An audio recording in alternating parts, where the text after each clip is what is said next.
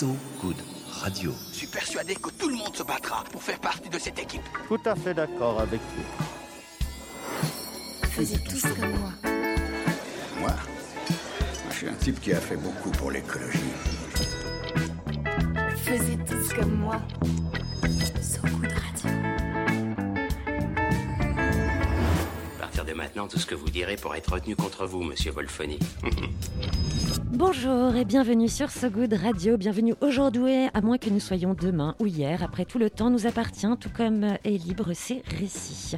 Il va être question de science-fiction littéraire et plus particulièrement de SF queer dans ce Faisait tous comme moi, en ce mois de l'imaginaire et en compagnie de la temporelle Ronan Baucher. Ronan, salut. Bonjour Marie, je suis intemporel? Oui, tout à fait temporel. D'accord. Je pense que c'est ce petit pull bleu marine qui te confère ce statut. Il est noir. Je suis tout à fait désolée. À nos côtés pour discuter le sujet vaste comme l'univers, mais en 20 minutes, de quoi donner envie d'explorer plutôt que de conquérir, les autistes Savannah Calvino, dont le roman Malmout Furieux est sorti aux éditions La Volte, et Phoebe Adjim, ah, pardon, Adjimarcos Clark, dont le roman Tabor est sorti aux éditions Le Sabot. Elles seront à la Maison de la Poésie vendredi à Paris pour échanger leurs arts et leurs pensées. Bonsoir à vous deux et merci d'être avec nous. Ça. Je l'ai dit, hein, comme on prévient, le temps nous est compté. Justement, quand on le voudrait étendu, voire détendu, comme on s'étire dans un très grand lit selon toutes les positions possibles, il faut donc rentrer un peu à pieds joints dans le sujet, hein, comme un enfant dans une flaque. Queer est un terme très compliqué, le vocabulaire étiquette l'est toujours. C'est un terme à l'histoire ambivalente et mouvante et qui conserve forcément une valeur subjective d'autant plus personnelle qu'il détermine un ensemble, une communauté, un courant. Alors pour chacune d'entre vous, qu'est-ce que ça signifie le mot queer? Qu'est-ce que ça signifie? Je pense, que, je pense que pour moi, en tout cas, donc Phoebe, euh, le mot queer, c'est euh, c'est, euh, un terme euh, très vague et, et en cela très utile parce que parce qu'il permet de recouvrir tout un tas de- d'identités, de- d'orientations euh, différentes. Et pour vous? Euh, oui, c'est ça.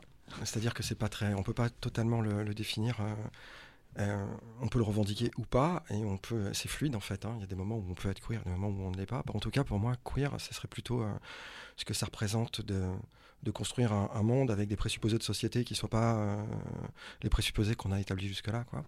Et d'essayer de voir dans ces futurs désirables, c'est-à-dire ces constructions finalement en temps réel, et d'essayer de voir comment, si on les projette un tout petit peu dans le temps, on crée, ben, ça, c'est des futurs en fait dont on a besoin pour sortir de nos schémas habituels, de comment on voit euh, notre vie, à, on va dire à court, voire moyen terme, quoi, dans cette société, sur cette planète, euh, en tant qu'humain, quoi. Un futur de proximité en quelque sorte. Ah oui, alors, il faudrait, enfin, je sais pas, j'en sais rien, je sais pas s'il faut. non. Pourquoi pas Euh, on peut essayer en tout cas. on On peut essayer. je- voilà, on peut essayer. C'est une tentative. Ouais. Alors, on a vraiment esquissé le mot et ses sens pour vous. hein. Il se complique encore plus quand on essaye de définir un courant littéraire lui-même protéiforme, politique, libre et assez paradoxal qu'est la SF. On parle donc de SF queer, ce sera vendredi à la Maison de la Poésie. Dans un instant. Mais avant le multiple, on fait dans le mono-journal d'une actualité souvent euh, de demain avec un Ronan Baucher bien présent. En pull noir. En pull noir. Faisez tous comme moi. Alors, Ronan, de quoi Bien, s'agit-il Au risque de vous surprendre, je vais aller sur le terrain de la science-fiction. Étonnant. Et un truc un peu lunaire. Je- J'avoue, c'est Marie qui m'a envoyé cette, cette petite news. Tout me- Elle était d'ailleurs assez étonnée par cette news, et moi aussi quand je l'ai lue.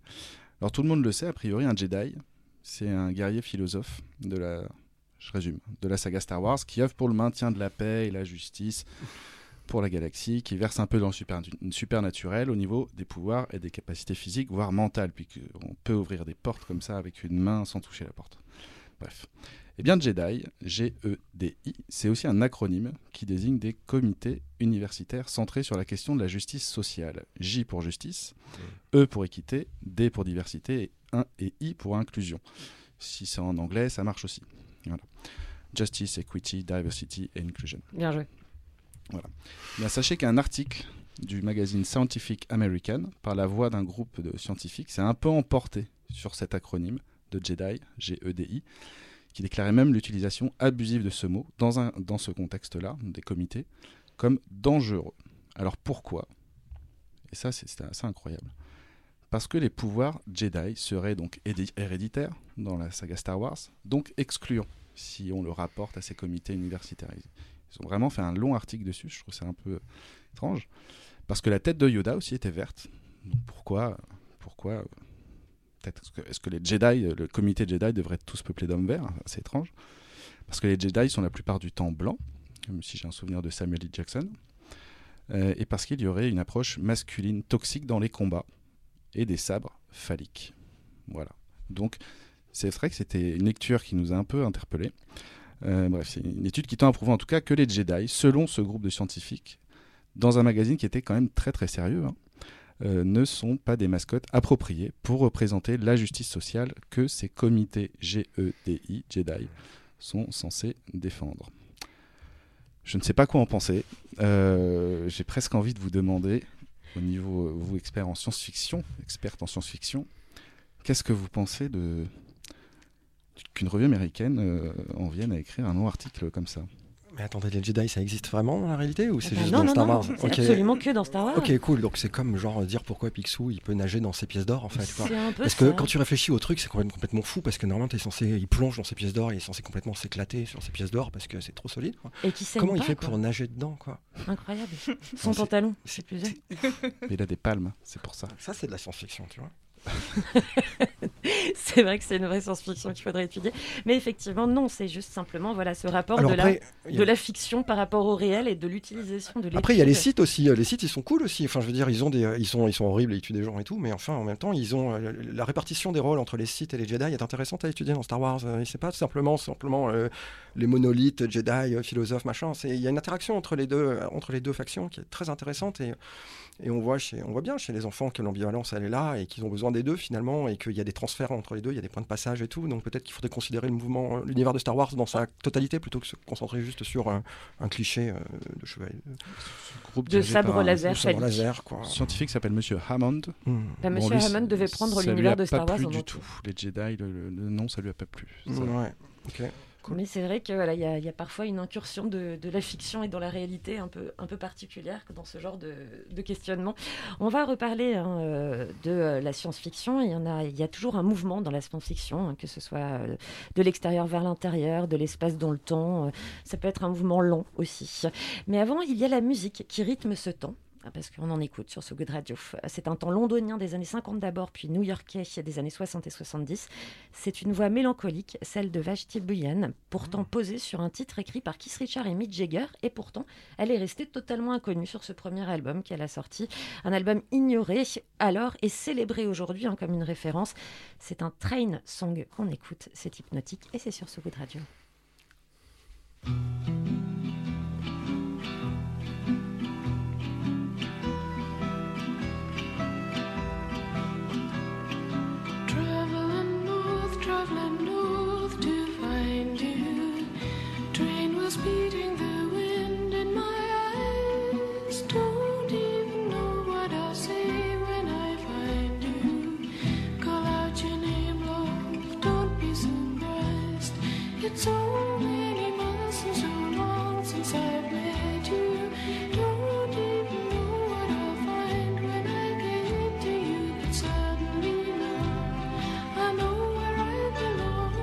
It's me.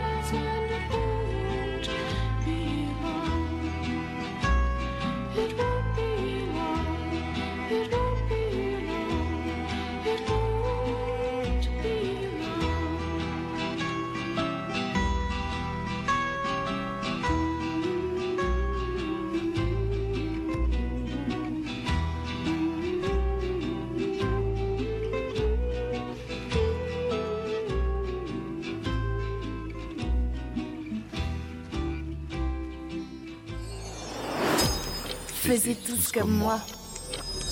De retour sur So Good Radio avec les autrices Phoebe Hadji Marcos Clark et Sabrina Calvo et non pas Calvino que tout à l'heure on a créé une petite euh, une petite filiation comme ça curieuse et imprévue dont on espère ceci dit que vous allez profiter hein, Sabrina Calvo. Elles seront vendredi à la Maison de la Poésie pour parler, prophétiser, poétiser sur la littérature SF mais la littérature SF queer. En tout cas, c'est comme ça qu'est intitulée la conférence. On a commencé à- tout à l'heure à définir vos perceptions du mot queer, et donc dans un souci d'équité lexicale. Qu'est-ce que c'est pour vous la SF, pareil qui est un genre dont les significations et les sous-genres sont tout aussi vastes? Est-ce que vous aviez dans la tête, qu'est-ce que c'était pour vous la SF Euh, bah, je pense que pour ma part, c'est un genre que je connais très très mal, si je suis honnête. Euh, c'est, euh, je, suis une grande lectrice de tout, et, pas de SF en particulier, c'est quelque chose que, que j'apprécie, mais, mais, euh, mais sans spécialement euh, revendiquer une posture de, euh, de savante à ce sujet-là. Quoi. Donc, Bah, Justement, je- parce que vous aviez une position comme ça de, de néophyte sur le sujet, c'était quoi pour vous la SF quand vous étiez petite ou quand vous avez commencé à en lire? Qu'est-ce qui vous attirait dedans? bah, je, pense, je pense que c'était c'était c'était la possibilité infinie de l'imaginaire qui était finalement peut-être plus restreint dans, dans des littératures blanches. Euh, et, euh, et- donc ouais, c'était vraiment euh, que, que ça soit dans, dans la science-fiction ou, ou dans des d'autres genres plus proches du fantastique. au sens large du terme, je crois, je crois que c'était vraiment la possibilité d'aller plus loin que, qu'un- que, que la perception le permettait, par exemple. Et pour vous, Sabrina Calvo, quelle était, quelle était votre vision de la science-fiction?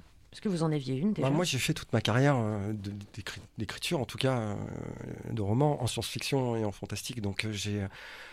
Et j'ai jamais vraiment été considéré, même à l'intérieur de. En fait, moi, j'ai fait une niche dans une niche, en fait. Je me suis trouvé une niche qui était la science-fiction, et puis ils m'ont accepté, donc c'était cool. Et puis après, j'ai fait une niche dans la science-fiction.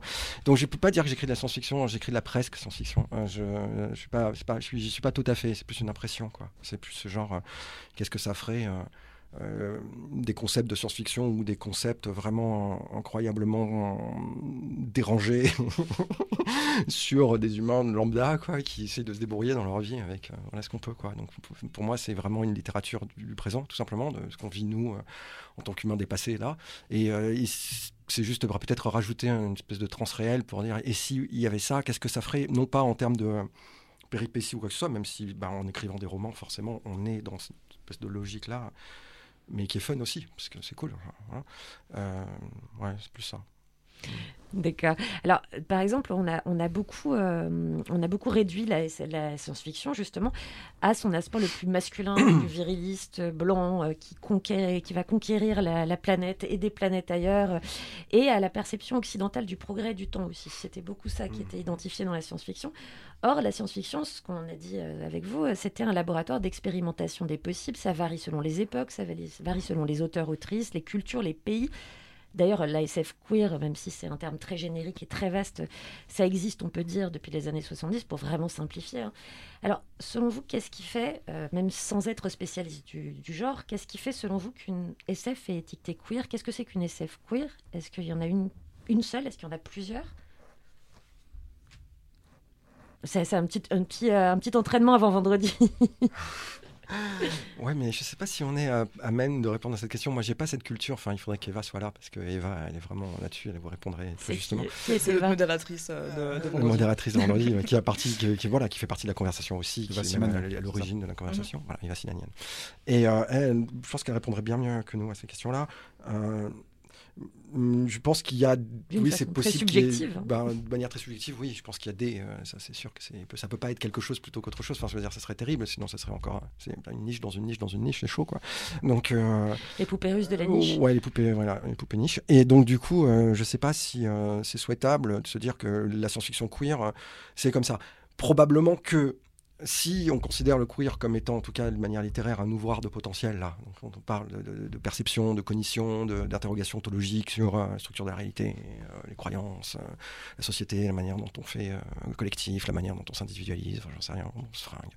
Ben, j'ai l'impression que c'est que c'est que c'est quelque chose qui à partir du moment où tous les, les potentiels sont ouverts, ça va forcément créer des situations borderline entre les gens et entre les âmes et les corps qui vont faire que ben ça va donner des, des, des, mo- des modèles de société, des modèles d'histoire, des modèles qui ne sont pas vus euh, avant quoi. Et donc du coup le but c'est d'ouvrir au maximum toutes ces possibilités en permanence quoi. Et c'est là où on arrivera peut-être à euh, la seule valeur de la science-fiction en, en temps présent quoi. C'est-à-dire la construction en temps réel de notre futur euh, collectif, nos désirs en fait collectifs quoi. Ce qui est amusant, c'est que quand vous faites cette définition, bah, ça pourrait être la fi- définition de la science-fiction en général. Et peut-être que dans ces cas-là, la science-fiction est faite pour ça. Ouais, ouais, et je pense que, je pense que c'est là que c'est intéressant, c'est que, c'est que finalement, c'est euh, deux, euh, deux genres, euh, dans, dans les deux sens du terme, euh, Mm. qui, qui sont, qui sont fluides, ouverts, et, et qui permettent euh, des, des explorations un petit peu dans, dans tous les sens. Et il y a peut-être moins de règles, justement, dans la science-fiction, parce que c'est, euh, c'est un genre qui est... euh, qui est moins reconnu euh, socialement, je dirais, et, euh, et de la même manière que, le queer, euh, dans toute sa diversité, dans toute sa diversité pardon, par le fait même que, ça, ça, ait trait à des cultures subalternes, je pense que ça, ouvre euh, un, tas de possibilités aussi euh, relationnelles et, euh, en termes d'imaginaire aussi. C'est une rencontre presque naturelle entre, entre deux, deux éléments, deux domaines qui devaient se rencontrer, qui étaient faits pour s'entendre, finalement. Bah, je pense que dans mon cas, en tout cas, euh, l'envie de faire de la fiction queer, elle a rencontré euh, finalement la science-fiction tout court, euh, un, peu naturellement et, organiquement, sans même que je le veuille. Quoi. Donc oui, je pense que c'est des, c'est des, des genres qui sont très très liés. Quoi.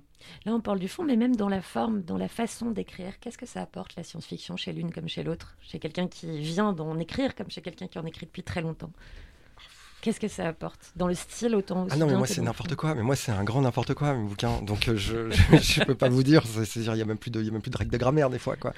Donc euh, je peux pas. Moi pour moi c'est précisément là où je peux le faire. C'est-à-dire si je le fais pas en science-fiction, je le fais nulle part parce que sinon c'est, euh, il faut passer trop de trucs. Alors il y a des gens qui vont dire ouais mais si tu te donnes un peu de mal. J'ai dit mais j'ai pas envie de me donner du mal. Moi je suis une grosse branleuse. Pardon, je suis désolé mais je suis un peu procrastinateuse et donc du coup j'aime bien euh, passer par euh, ce que je connais. Donc du coup par ma langue à moi qui est un peu voilà donc je mélange tout ouais, mais donc je sais pas la science-fiction me permet ça c'est-à-dire que comme je, comme je, je crée des réalités alternatives en gros où il y a des dég- pas une dégradation au sens de décadence mais en tout cas une euh, un détricotage euh, des usages des réalités et tout ben, du coup le langage y passe aussi quoi et, euh, et ça c'est cool parce que j'ai pas besoin de faire de règles enfin il y a des règles que seul moi connais et voilà et c'est pas et voilà La science-fiction, Oui. si je simplifie, vous permet de faire de la poésie.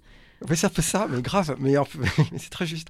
Mais enfin, parce que peut-être que je suis tout simplement trop lâche pour, euh, dire- pour faire de la poésie, parce ou alors trop près, pas assez près de mes émotions. Ou...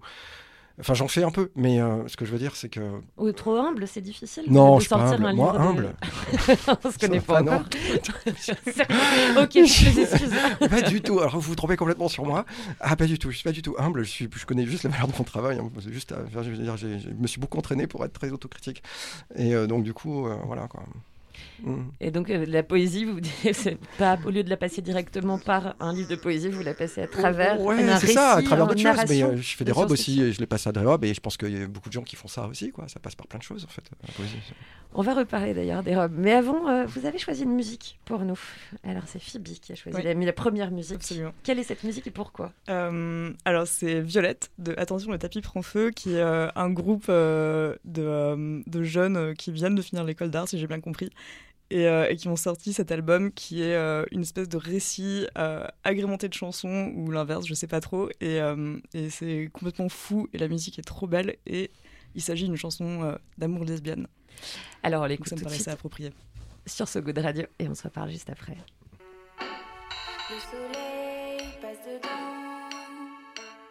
en laissant plein de reflets.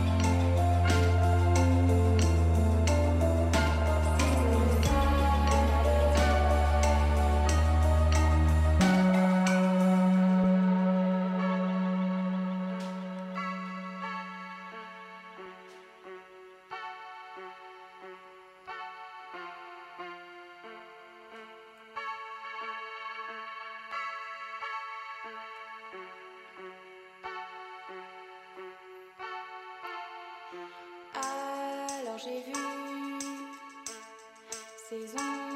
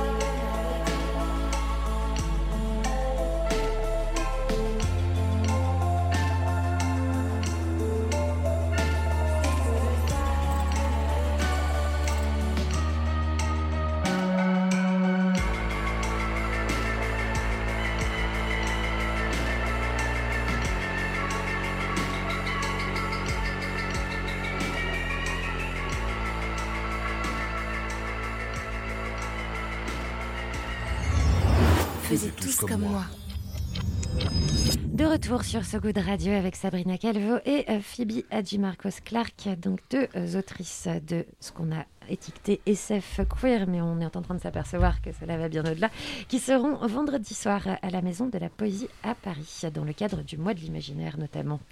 Alors, dans vos deux romans, ils diffèrent dans leur traitement du temps. L'un est une dystopie sociale poétique située euh, entre les années 80, dans les années 90, pardon, et l'autre c'est de l'anticipation aussi entre utopie et contre-utopie, sans jamais tout à fait trancher d'ailleurs. Comment est-ce que vous avez, est-ce que c'est conscient ces choix quand on écrit euh, ce genre de récit? Est-ce que on se dit on va écrire une dystopie, je vais écrire une utopie, euh, une anticipation? Est-ce que ça participe du procédé d'écriture ou est-ce que ça s'impose comme, comme s'impose une idée d'histoire, un récit?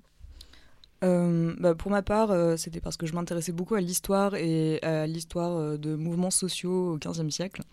Donc des, des, des paysans, des pauvres qui sont révoltés contre, euh, contre les pouvoirs en place et qui ont créé euh, des sortes de villages autogérés avant l'heure, euh, qui, étaient, qui étaient des communautés finalement qui étaient, qui étaient égalitaristes, qui pratiquaient le, communisme, l'amour libre, la nudité, le refus du travail, etc. Donc toutes ces choses qu'on adore. Et, et, ça me semblait intéressant ouais, de, de, de traiter quelque chose qui, semblait, euh, qui me semblait très pré-moderne, enfin qui, qui, qui dans les faits est très pré-moderne et, et qui finalement euh, recoupe pas mal de choses, euh, pas mal de questions qu'on peut se poser aujourd'hui. quoi. Et, donc je pense que le rapport au, temps et à l'histoire, il, était, il, était, il était présent dès le départ. Et par contre, je pense pas avoir... décidé d'écrire une, une utopie, une dystopie, une, même, ni même vraiment de l'anticipation. quoi. C'était vraiment euh, qu'est- qu'est-ce qui se passerait, enfin un peu ce que tu disais Sabrina tout à l'heure, qu'est-ce qui se passerait euh, avec ces humains dans ces situations-là. quoi. Et finalement, pour moi, c'est de l'ordre de la fiction tout simplement, quoi, au-delà de la science-fiction. Et de réactiver aussi euh, une histoire passée en la, en la projetant dans l'avenir et d'en lui donner plus de réalité. euh, C'est ça le, le, Mhm. le paradoxe temporel de la science-fiction, c'est de projeter le passé dans l'avenir pour le rendre plus valable au présent, en quelque sorte. Peut-être.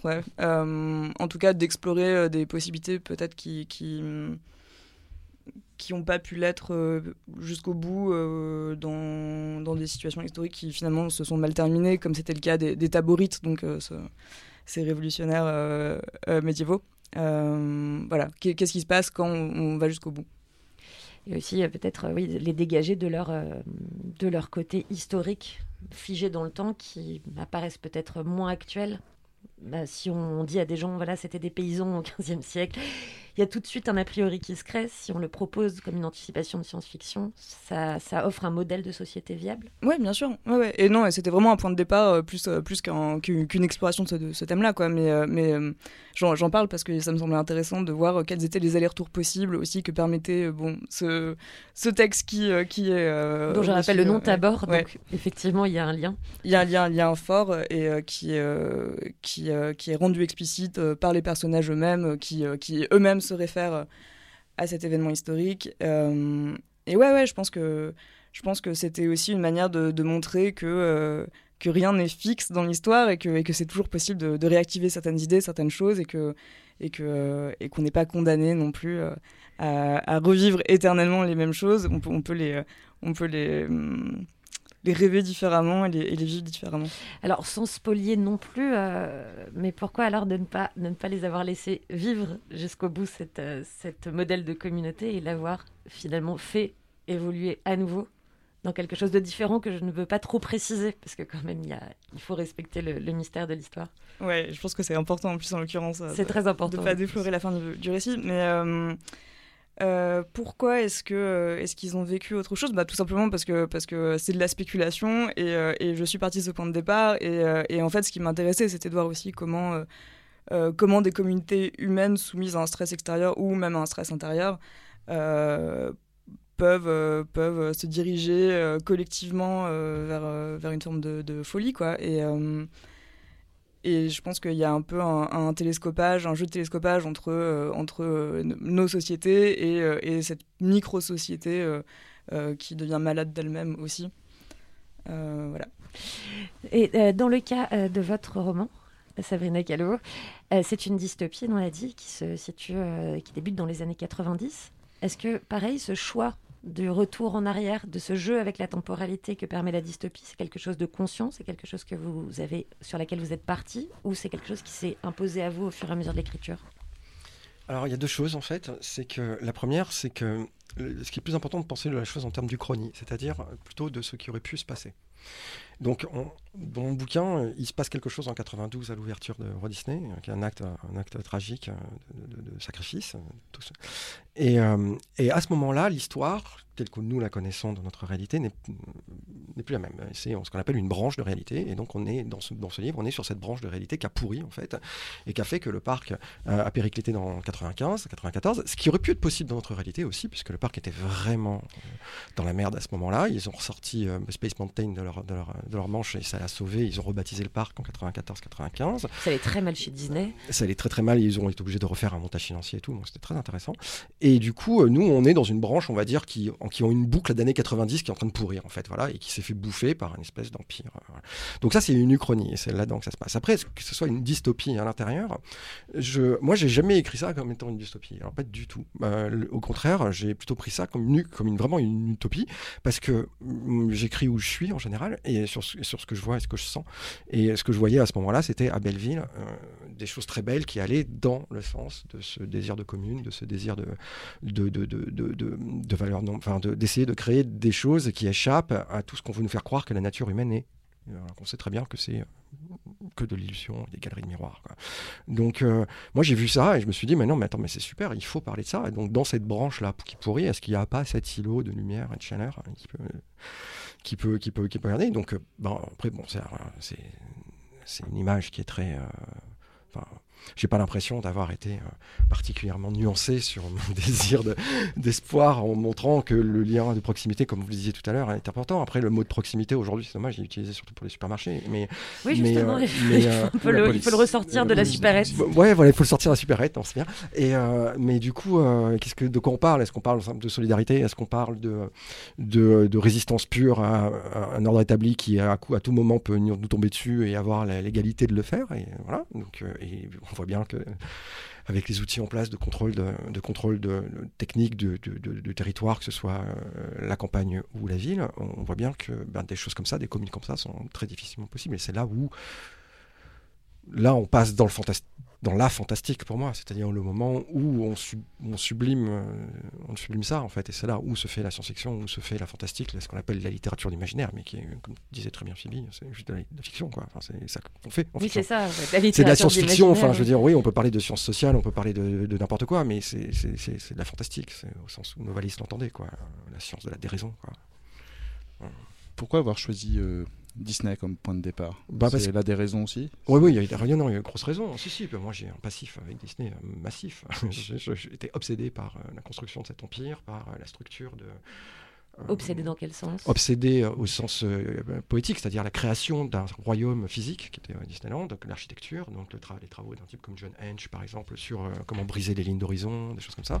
Le contrôle en fait de l'espace par, euh, on va dire, l'entertainment, c'est-à-dire par la manière de voir le monde. Dire voilà, si c'est l'univers de Disney, alors il faut que le monde soit à la mesure de l'univers de Disney. Donc comment on brise les Oui, codes parce que pour ceux qui l'ignorent, l'univers de Disney est extrêmement codifié. Et à l'intérieur du parc, c'est vraiment c'est, mais c'est une, dictature de la magie totale. Ah, c'est C'est- une dictature de l'objet, c'est une dictature du détail, c'est une dictature de la, de la surface, du son, enfin c'est c'est- De l'intonation de voix, c'est impressionnant. On peut aussi le présenter comme, écran, comme étant euh, du grand showmanship, tu vois, et de dire on se laisse passer, etc. Oui, tout à fait, c'est vrai, mais à un moment donné, quand euh, les ramifications de cette compagnie, elles sont au-delà des frontières de- du simple faire un parc d'attractions, quoi, euh, où on est dans des principes de, qui régissent finalement, euh, qui ont régi les 50 dernières années de, l'extension américaine, quoi, ben, Et de beaucoup en tout cas de propagande, en tout cas de propagande. hein, je dis Oui, pas que dans les faits. voilà, beaucoup de l'imaginaire commun Ça reste, et, ça reste de la euh, et propagande. mondial et, et basé sur Voilà. une construction de Disney. Voilà, mais donc voilà, donc euh, mon, mon sujet il était là depuis toujours parce que c'est un sujet que je connais très bien parce que comme beaucoup d'enfants et beaucoup de, de, gamines de mon âge, on a grandi avec Disney, on a, on a grandi avec de l'amour pour Disney, et de la haine aussi, euh, de la haine, pas au point d'aller euh, de, de, de, de- de- de- De brûler Disney. Pff, bah non, ça c'est de la science-fiction pour le coup, vraiment. Et vous étiez, euh, vous étiez, euh, vous avez grandi, vous dites que vous avez grandi avec cet imaginaire Disney. Vous Ouais. avez fait un travail pour vous en détacher. Ça a été conscient comme Ah non, non, non, ça a été une souffrance, c'est comme, c'est comme, c'est comme une, une réhab quoi. Ça veut dire ne plus y aller du Ah tout, ne plus regarder, rien ah du non, tout. Non, mais c'est terrible. C'est-à-dire qu'il a fallu que je défasse. C'est comme, en fait, moi, j'ai toujours écrit, j'ai toujours vu mon travail, en tout cas en science-fiction, comme une résistance par rapport à cette espèce d'emprise que Disney avait sur moi, en fait. C'est terrible. Donc, du coup, il a fallu que je l'extirpe de moi, là, comme ça. Donc, du- tout ça, c'est dans le livre, en fait. hein. A- C'est des, de la- c'est des- bon, je vais pas spoiler non plus. vous y alliez beaucoup au Disney Ah, Physiquement my god, oui. J'ai passé euh, les cinq premières années de Disney, j'étais là-bas trois, quatre fois par an, quoi. Peut-être, je connais le parc par cœur, mais vraiment, je veux dire, je suis une fan absolue, quoi. Et, euh, et du coup, j'étais là, j'étais devant ma télévision au moment où, euh, où Anne, elle chantait euh, l'hymne d'ouverture de Disney. J'ai collectionné les, les, les journaux de Mickey qui parlaient de la, de la construction du parc. Enfin, j'avais une carte de Disney reconstituée euh, d'après le courrier des lecteurs. C'était c'était une obsession poétique, quoi. Donc Ouais. c'est une vraie, euh, voilà, c'est un vrai, euh, une vraie séparation. Bah, C'était une vraie passion. Oui, c'est une d'amour. oui, c'est là, il s'est vraiment passé quelque chose là pour le coup. Oui, là, j'ai été obligé de, de- de dire stop parce que c'était. euh, Comme une séparation d'une histoire d'amour un peu toxique? Ça se passe, euh, on sait pas, enfin, on, on sait jamais comment ça se passe cette histoire-là. Alors, des éléments, hein, toutes les deux vous rapprochent quand même, euh, notamment dans le, quelle que soit la façon d'en parler, c'est dans le traitement de l'engagement intime comme sociétal. Il y a quand même quelque chose qui, euh, où ils s'entremêlent les deux, l'engagement vis-à-vis de la société, comme l'engagement dans une relation avec un autre être, quelle que soit la façon de s'engager. C'est au cœur et au corps de vos deux récits. Alors, pourquoi est-ce que l'engagement politique pour vous deux, alors là on vient, on vient quand même de l'aborder euh, pas mal avec, avec Sabrina Calvo, euh, revêt une dimension intime, indissociable de la personne qui s'engage? Parce que dans les deux cas, y a, les deux sont liés. Euh, bah, je pense que c'est euh, un peu euh, la, la fameuse euh, phrase euh, l'intime, euh, le personnel et politique, euh, c'est euh, je le, le socle fondamental du féminisme et je pense que je pense que euh, nos, deux livres sont très certainement euh, imprégnés de nos convictions et de nos engagements féministes Euh, et je pense tout simplement que ça, tient pour le coup peut-être aussi pas mal, en tout cas dans mon cas, au genre de littérature qui m'attire, qui sont, qui sont des littératures de, l'exploration de l'intime, des affects, des émotions, et, de comment finalement elles façonnent notre, notre vision du monde, quoi. Euh, que ça soit que ce soit d'un point de vue politique ou, ou, euh, ou tout simplement intime pour le coup. Parce que pour raconter un peu, euh, pas trop à nouveau, les- la, relation, la relation amoureuse se crée autour d'un engagement politique, mais qu'on ne comprend pas immédiatement. C'est quand même ça, je dis qu'il y a quelque chose de l'ordre de l'engagement, mais de l'engagement au sens très large. On sait qu'il y a une rébellion, il y a un engagement, mais immédiatement, il n'est pas tout de suite identifié.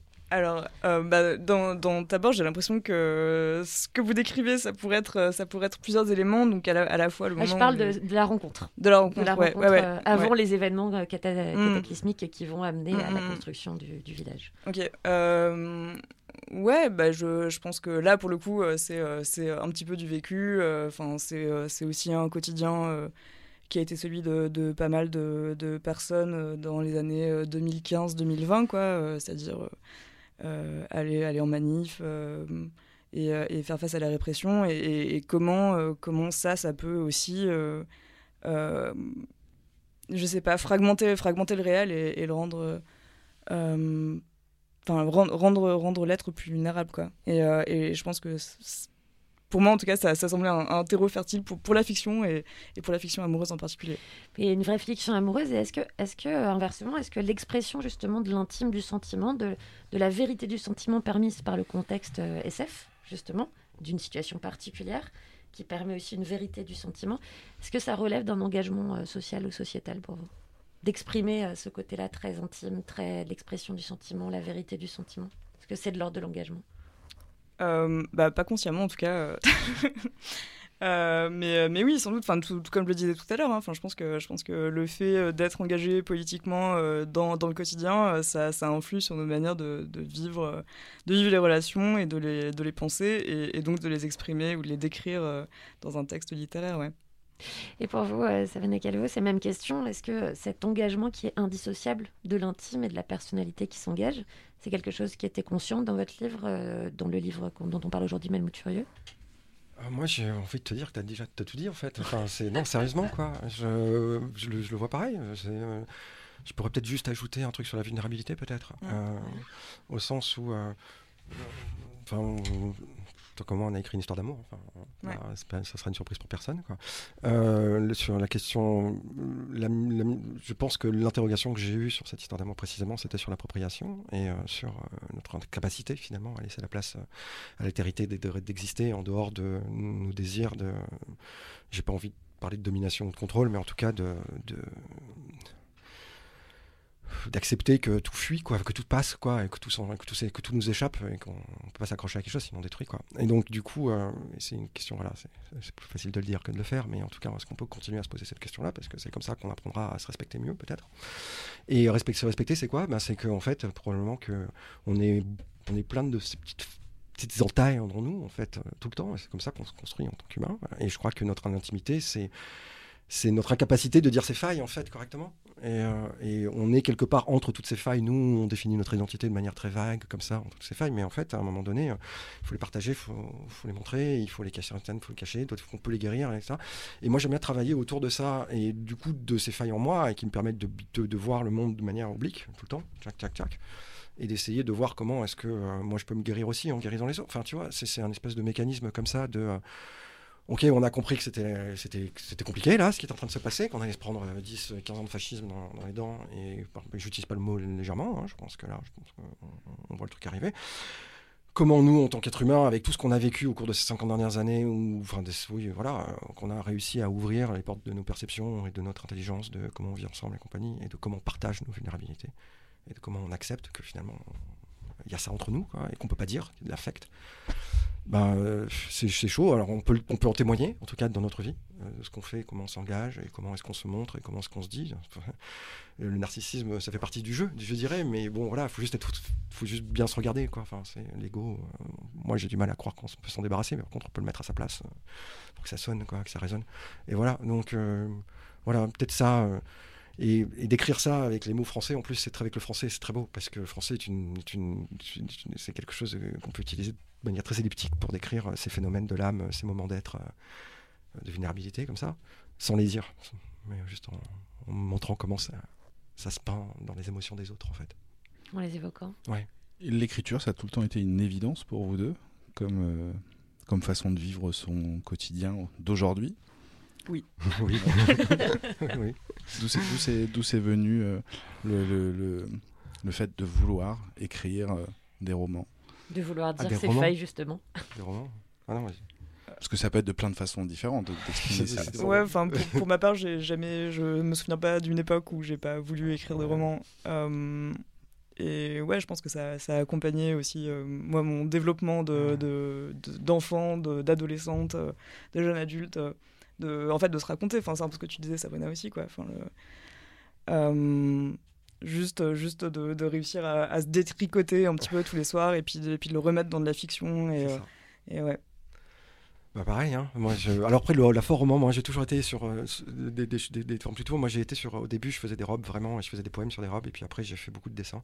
Et, euh, et après, j'ai écrit. euh, Bah moi ça a été moi j'ai écrit je me souviens très bien j'ai pas j'ai j'ai écrit un roman parce que vraiment j'étais désœuvré moi, j'ai- le premier roman je l'ai écrit par désespoir vraiment c'est pas une blague quoi mais avant j'écrivais des nouvelles et des beaucoup de poèmes je crois et je crois que je les écrivais parce que c'était j'avais des histoires d'amour quoi tout simplement et c'est ça qui m'a alors oui, il y avait ce détricotage de, de moi tous les jours, mais il se faisait de plein de manières différentes. Le- le- la vraie expression, c'est-à-dire le fait de donner à l'autre, et d'ailleurs ça m'a beaucoup aidé, euh, de donner des lettres, de donner des choses, et d'écrire à la main. Moi, j'ai beaucoup écrit à la main, et euh, je, je- toujours encore. Et euh, À un destinataire. euh, euh, en, dessinant, en dessin, euh, ouais, j'ai dessiné beaucoup aussi euh, pendant très longtemps. J'ai dessiné des robes euh, très, toute mon enfance. euh, après, j'ai dessiné des, des bandes dessinées, puis, euh, puis j'ai arrêté. destination d'une personne. Ben, euh, non, les- non, c'était l'écriture pure, ça a toujours été, on va dire, dès le début, plutôt à destination de genre précis. Oui, c'était pas dans, dans l'absolu. Le dessin, oui. Mais c'est pour ça que c'était mauvais d'ailleurs. Il faut une histoire d'amour pour bien écrire. Quelle que soit l'histoire Oh. d'amour et fouf, de, de façon extrêmement large. Euh, bah, je crois Pour que vous, en tout cas. dans, bah, dans, dans ma pratique, euh, oui, euh, je pense que c'est toujours un petit peu au centre. euh, J'en suis toujours un moment ou un autre dans mon histoire d'amour, euh, de mes histoires d'amour, et, euh, et oui, euh, ça, ça va alimenter. euh, ça va alimenter le, récit. Et, bon, par exemple, pour Tabor, euh, je sortais d'une rupture et en même temps, euh, j'ai vécu une obsession amoureuse tout de suite en suivant, et, euh, ou amoureuse, ou je sais pas, sexuelle, quoi. Et, donc, c'est ces deux choses-là qui sont entremêlées et qu'on retrouve dans, dans, dans le récit aussi. Et d'ailleurs, pour revenir un petit peu à la question, à la question queer, euh, je venais de rompre euh, de, de ma copine et je suis devenue euh, obsédée par, par un type euh, que j'avais rencontré au hasard. Enfin, bon, voilà. Et- et donc, Effectivement, euh, on retrouve bien le, ouais. Ouais, ouais, non, mais c'est le ça. trio dans, le, dans le roman, je confirme. Ouais. Et, et, et donc je pense que je pense qu'il y a un peu cette question-là aussi Hmm. dans, dans le roman de Sabrina, quoi. Enfin, une espèce de- d'amour multiple, les obsessions, les amours éclairs et intenses. Et, euh, et, euh, ouais, enfin, je pense que c'est c'est clairement euh, au cœur euh, au cœur de la littérature, ouais. en tout cas, euh, Je sens que vous allez répondre bah, pareil. J'ai l'impression que, euh, Ouais, pareil. non, moi, c'est peut-être un peu plus. euh, je, euh, on va dire que le- ce que, j'ai vraiment mis de moi dans ce bouquin, c'est vraiment les, plutôt le- le- la perception solidaire et de comment le quartier se tisse. Le- le- je pense que c'est. hum, le- la période, mon, mon bouquin, j'ai écrit mon bouquin en trois ans et au cours de ces trois ans, j'ai vécu des choses très, très belles, vraiment, humainement. Quoi. Et en fait, euh, je. euh, j'ai appris plein de choses. Et du coup, je crois que c'est plus un reflet de mes, mes couches successives d'apprentissage, finalement, et de la manière dont, euh, je peux discuter avec moi-même. et sur les, mul- les, les- les- les multiples personnes qui sont dans ma vie, dont, autour de moi, quoi. Et comment je peux discuter, finalement, d'un- objet que tout le monde peut comprendre, qui est, qui est celui de l'appropriation, quoi. Voilà. Il me semble que c'est un excellent mot de fin. Il y en aurait beaucoup d'autres à dire. D'ailleurs, euh, je n'ai pas posé la moitié des questions que j'avais écrites. Oh non. Mais vas-y. Encore Non. Mais non, c'est pas fini. Arrête, on fait commencer, là. Et oui, on commençait à s'échauffer, on Mais était oui. bien. Mais justement, si vous voulez la suite, euh, n'hésitez pas à vous rendre à la Maison de la Poésie vendredi. C'est à quelle heure? À 19h, je Je crois. travailler un petit peu Ouais. à 19h. Voilà, donc n'hésitez pas à vous rendre à la Maison de la Poésie et puis euh, à surtout acheter les deux ouvrages. C'est quand même la façon la plus simple euh, de d'appréhender ce dont on est en train de parler. Donc euh, n'hésitez pas, hein, rendez-vous sur sogoodradio.fr pour euh, écouter cette émission à nouveau et puis avoir toutes les informations nécessaires. Vous avez choisi euh, la deuxième musique. Ça vient à quel vous Ah oui, alors Comment ça s'appelle? Alors c'est un morceau de Kate Bush qui s'appelle Never Be Mind, qui est à la base sur un album de 89 qui s'appelle Sensual World, qui est un album justement sur la vulnérabilité et la sensualité. Et c'est pas la version d'origine, c'est la version, euh, euh, c'est la version euh, alternative que Kate Bush a fait sur un album qui s'appelle Director's Cut, qui, re- qui reprend un certain nombre de ses chansons. Et je la trouve bien supérieure à l'original. Eh bien, on l'écoute tout de suite sur So Good Radio. C'est une excellente raison. Tout de suite.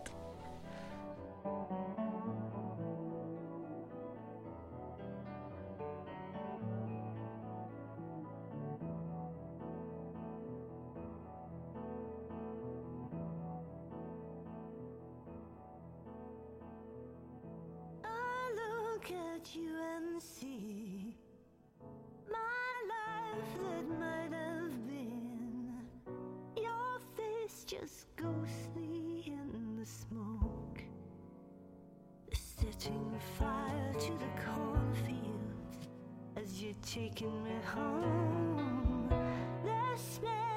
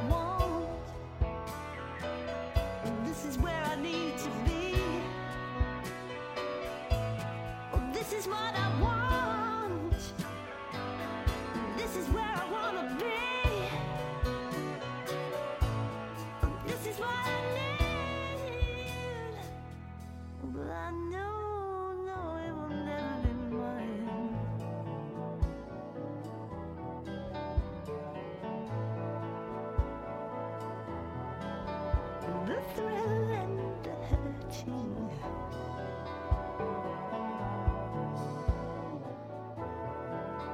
The thrill and the hurting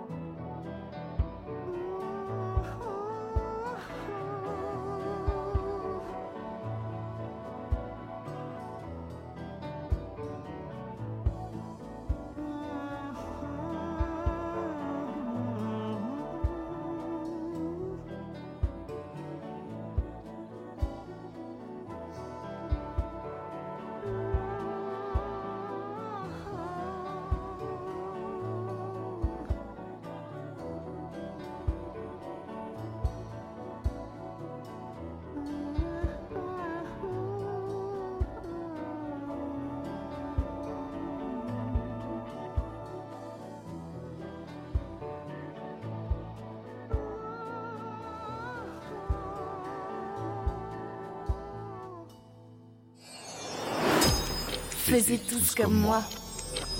Et c'est la fin de cette émission. Merci d'avoir été avec nous et avec Ronan Baucher et avec nos deux invités, les autrices Phoebe Hadji Marcos Clark et Sabrina Calvo.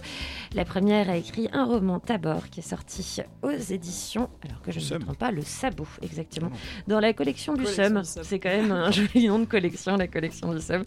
Et Sabrina Calvo, son roman Malmoth Furieux est sorti aux très bonnes éditions La Volte, une excellente édition d'Alain Damasio, notamment si vous aimez la science-fiction. Je souhaitais le nom le plus connu. Merci. Donc n'hésitez pas à vous rendre euh, également à la Maison de la Poésie. Ce sera vendredi soir. euh, ce 19 sera à 19h. On vous le conseille pour discuter eh bien, SF et puis discuter euh, du contenu de ces deux romans assez remarquables en cette rentrée littéraire. On peut appeler ça comme ça. On, devait- on va utiliser le mot rentrée littéraire, c'est important. Est-ce que l'une et l'autre, euh, la science-fiction est un genre que vous continuerez à l'avenir? Euh, l'intention de continuer dans cette veine, euh, dans ce genre-là? Et ben, je pense que malgré moi, la science-fiction me rattrape parce que je travaille maintenant sur un, un projet de roman euh, qui inclut des extraterrestres et des, des chiens clonés. Donc euh, voilà, je, Effectivement, il y a je quelques m'en indices. défends, mais Quelques malheureusement, indices de. Les Jedi ou pas? Non, toujours. Euh, pas, pas encore, mais la qui, mais qui sait, oui, peut-être. Les Jedi phalliques, peut-être seront là. Et pour vous, Sabrina Calvo, est-ce que c'est un genre donc, que vous envisagez continuer vous, ce qui- Il vient de loin? Est-ce qu'il a un avenir Un futur de proximité, est-ce qu'il en a Je sais- honnêtement, je sais pas. Je peux pas vous dire. Je, je, je peux pas vous dire ça. Moi, je, je m'adapte à ce qui se passe. Donc, euh, moi, j'aime bien la science-fiction parce que on peut continuer à faire n'importe quoi. Donc, euh, donc on peut continuer à foutre le bordel, moi j'y vais. Donc la science-fiction a de très beaux jours de Noël, franchement. Vu la période qui s'annonce, on espère qu'elle va se multiplier en France où elle est de plus en plus riche. Et ça, c'est une excellente nouvelle. Merci beaucoup à vous deux d'avoir été avec nous. Merci on beaucoup. écoutera avec attention à la Maison de la Poésie, je le répète encore une fois, vendredi prochain 19h. à 19h. Si le sujet vous intéresse, hein, sachez également, j'en profite hein, pour balancer un petit coup sur le festival que j'aime beaucoup, que les Utopiales, ça reprend et ça se passe à Nantes. Ça se passe du vendredi 29 octobre au lundi 1er novembre.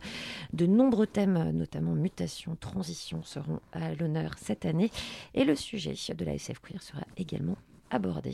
Donc n'hésitez pas si vous êtes à Nantes ou dans le coin, ou si vous avez envie d'aller vous passer un week-end à Nantes, c'est du 29 Très belle ville. octobre au 1er novembre. Et c'est vraiment un très très bon festival, les Utopiales. Merci encore, Renan. Bonne soirée à toi. Bonne Thomas Chalvidal, merci Marie. pour ta patience et ta réalisation et d'avoir laissé nos morceaux de musique en entier. Trop merci. Demain, Vraiment. Trop heureuse. Voilà, tu vois à quel point tu, euh, tu nous as rendus tous très contents. On, nous, on se retrouve demain avec qui, Renan avec Hélène Coutard, rédactrice en chef de So Good Magazine, notre grande sœur, notre grand frère. euh, Oui.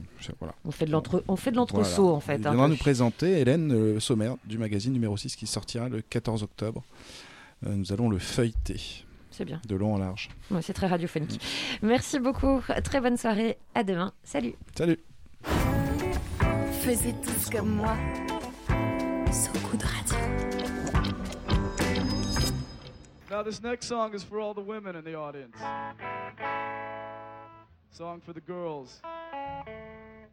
Hey, girls. Do you hate men? Do you hate the earth? Well, I still see tenderness in your face and innocence straight from infant days. And there must be tenderness deep inside. You're so cold, but it shows. You told me about school. I only want to know about you. And it hurts me now. And it scares me now. And now you know.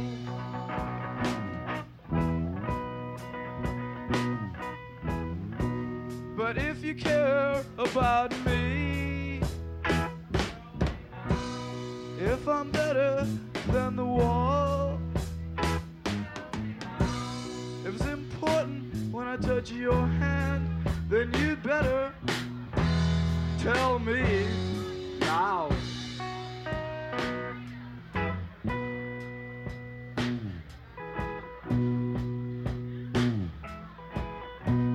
Well, now I've just read some writers uh, the old days because I knew, I knew that they'd understand.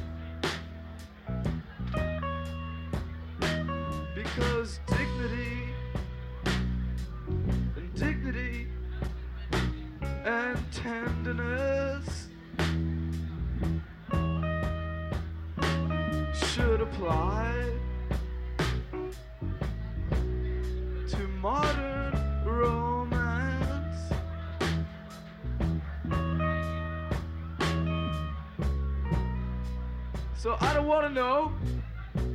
I'm just not interested in your school. I gotta tell you. I don't want to know. I don't want to hear about your stupid cats or your homework. Just talk about love or sex or starving hard